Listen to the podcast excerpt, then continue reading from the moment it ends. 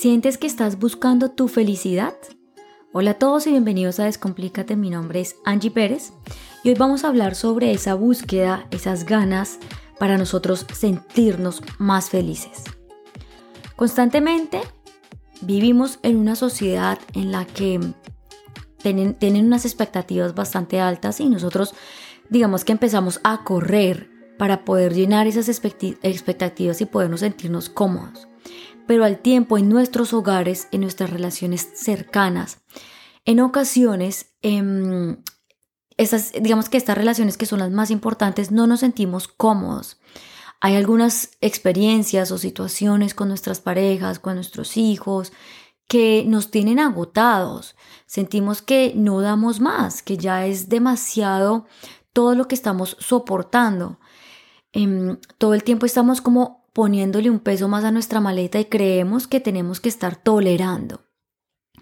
Cuando nosotros toleramos algo, es como que nos, nos, sentimos obligados a aceptar algo con lo que nosotros no estamos de acuerdo y por tanto esto nos produce un malestar porque nos quedamos callados, no expresamos lo que sentimos, tomamos distancia, nos sobreesforzamos para no crear disputas o discusiones en nuestros hogares y al mismo tiempo con las personas que nos rodean, porque estamos tolerando.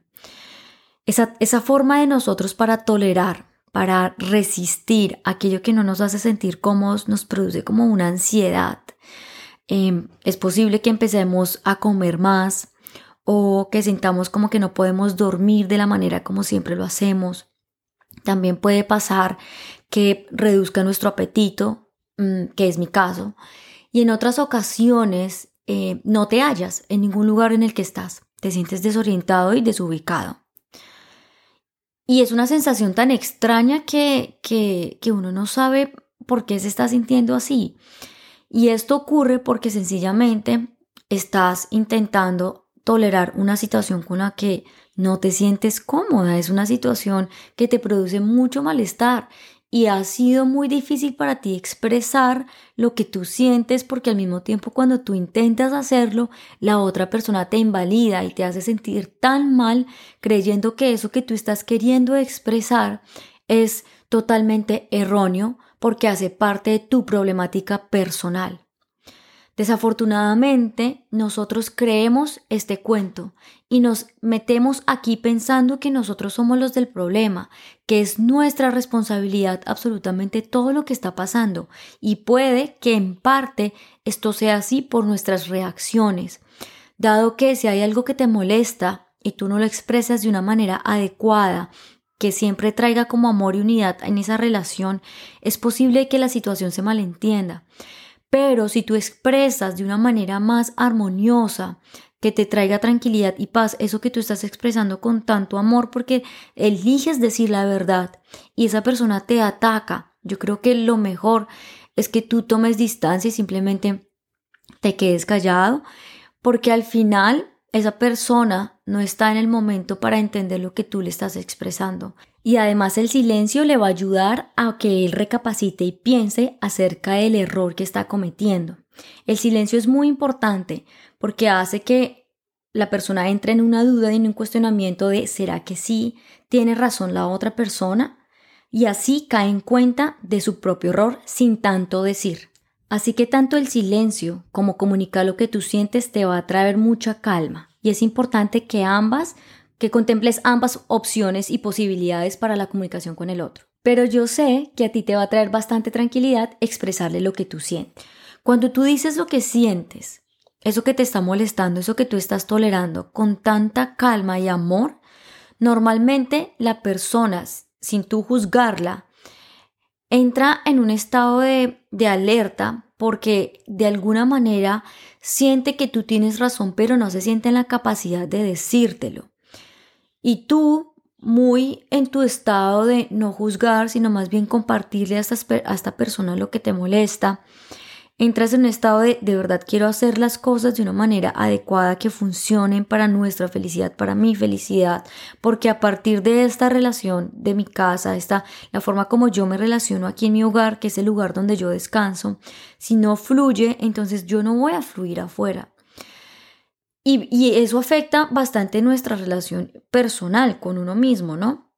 Entonces cuando tú le expresas a esta persona de una manera calmada y parsimoniosa y esta persona se resiste, es importante que entiendas que eh, él no está o ella no está en su ritmo, no, no está en el momento de entender, pero hay botones que se le están encendiendo y que le están moviendo allá adentro, algo que le está diciendo como que, hey, atención, em, hay algo que posiblemente tienes que, que, mejorar para que haya una relación más eh, armoniosa.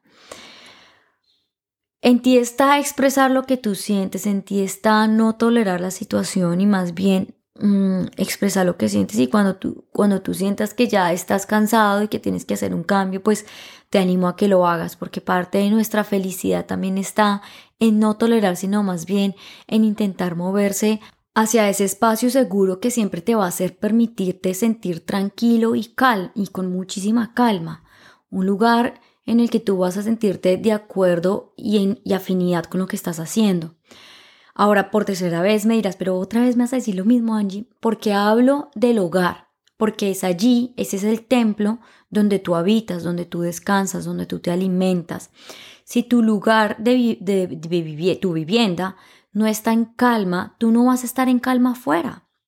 Si tú traes angustias de tu trabajo, las traes a tu hogar.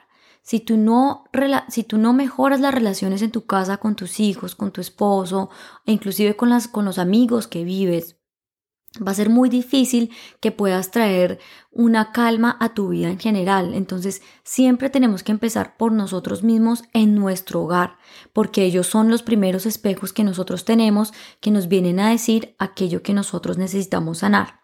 Luego de pasar del hogar en el que hemos expresado lo que sentimos de la mejor manera, así como nosotros nos gustaría que nos lo expresaran con amor y sabiduría, Luego pasamos a un contexto un poco más exterior, más macro, que es como que la sociedad como tal, en la que todo el tiempo nos está pidiendo que caigamos en las opulencias del mundo, que son aquellas eh, expectativas materiales em, que dejamos, digamos que de ser nosotros mismos por querer complacer a, complacer a los otros.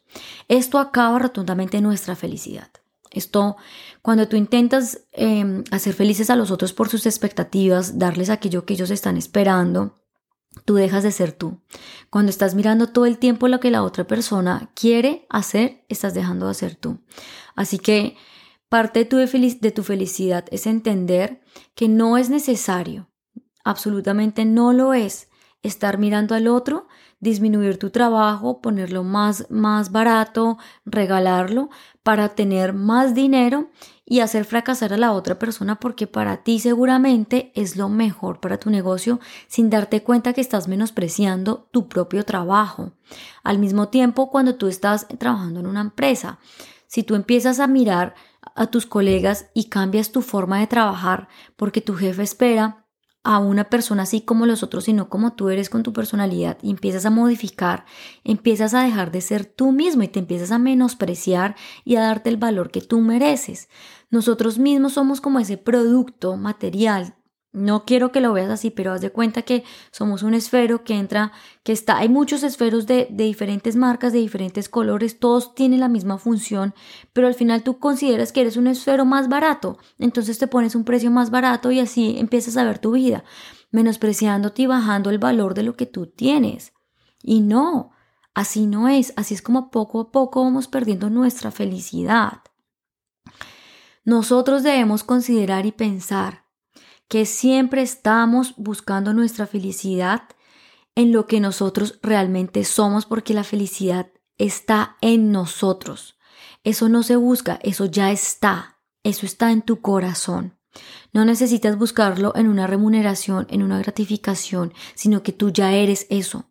Eso está contigo programado en cada experiencia pequeña que tú vives, en cada acto de amor y de compasión y en cada acto que tú realices y generes con cada persona que tú te cruzas en el camino. La felicidad no es algo que se compra, la felicidad es algo que se vive, que se siente. La felicidad no está en una gratificación física o material. La felicidad está en tu propia remuneración de sentir desde lo más profundo de tu corazón que estás pleno con lo que estás haciendo. La felicidad no está en darle una sonrisa al otro porque eso es lo que la otra persona quiere o espera de ti.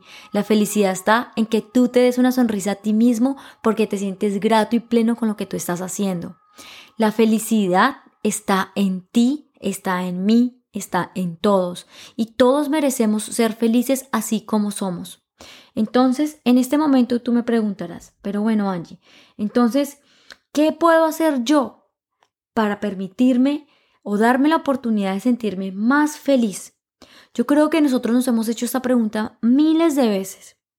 Y yo te voy a dar cuatro pasos importantes que son que si los haces con mucha conciencia, yo sé que te van a ayudar a permitirte darte la oportunidad de sentir eso que tú realmente eres. Lo primero es que te, invito a que te fijes en la expectativa que te estás poniendo a ti mismo. Date la oportunidad de entender qué es eso que estás esperando de los otros, qué gratificación estás esperando o qué es lo que estás esperando realmente de la otra persona. Segundo, si no esperas, si, si a ti no te dan aquello que tú estás esperando, ¿cuál es la emoción que suscita en ti? ¿Te da ira? ¿Te da mal genio? ¿Te da frustración? ¿Qué sientes? Y una vez tú sientas y, vivas esa, esa emoción, trata de entender el mensaje que hay detrás de ella. ¿Qué es lo que tú tienes que entender a partir de esta situación? Porque eso te genera miedo. ¿En qué momento tú has sido de esa manera? ¿Por qué has actuado de esa manera tan deliberada? Y cuarto, una vez tú te fijas en lo que estás esperando, te das cuenta de la emoción que suscita, entiendes el mensaje que ésta te quiere transmitir eh, transformando la situación. Y luego, para traer unos espacios de mayor calma, yo te invito a que entres en espacios de contemplación. Te puedes dedicar unos tiempos, un tiempo a la meditación. Si la, la meditación no te funciona porque eres una persona que todo el tiempo está pensando, entonces empieza con la contemplación. Si la contemplación es un espacio que te cuesta, entonces haz ejercicio, monta patines, ve al gimnasio, monta bicicleta, algo que te, que te haga mover el cuerpo. Porque así te empiezas a centrar eh, tu mente en el ejercicio, en lo que estás ejecutando y no en ese pensamiento que estás teniendo. Y luego de esto simplemente vas a darte cuenta cómo tus expectativas o tus expectativas del corazón empiezan a funcionar y te empiezas a sentir en calma y en plenitud y empiezas a sentir una, una felicidad que ya es innata en ti, que ni siquiera necesitas entender por qué estás feliz, sino que ya tú simplemente eres eso. La felicidad no se busca, no es por qué estoy feliz, sino para qué me siento yo feliz. ¿Qué función tiene la felicidad en este momento en mi vida? La felicidad siempre está en pequeños momentos y experiencias que vives día a día. La felicidad está en esa sonrisa que te sacó tu amigo, en esa deliciosa comida que te, que te pareció es exquisita. La felicidad está inclusive en, ese, en esa ducha deliciosa que te tomaste y que empezaste a cantar. La felicidad está en ese contacto que tienes con esa, con esa mascota que está en tu hogar. Esa es la real felicidad. No la busques afuera porque ella está en ti, muy adentro de ti. Entonces, ¿cómo hago para sentirme feliz, Angie? Confía en ti. Cree en lo que tú estás haciendo. Ten el valor necesario que necesitas para poder salir adelante. Confía 100% en tu proceso. Entiende que debes unirte y pegarte a esas situaciones pequeñitas que te traen unas grandes sonrisas. Y recuerda que tú eres un ser humano que de nacimiento nació feliz y alegre. Te mando un abrazo, espero que este audio te haya servido. Si quieres, eh, si has pensado en alguna persona mientras lo escuchas, te invito a que lo compartas. Si también te invito a que me sigas en mis redes sociales, me encuentras en Instagram como arroba mi espacio cero. Y si quieres hacerme alguna pregunta en particular, me puedes escribir a descomplicate con. Te mando un abrazo y que tengas un excelente fin de semana.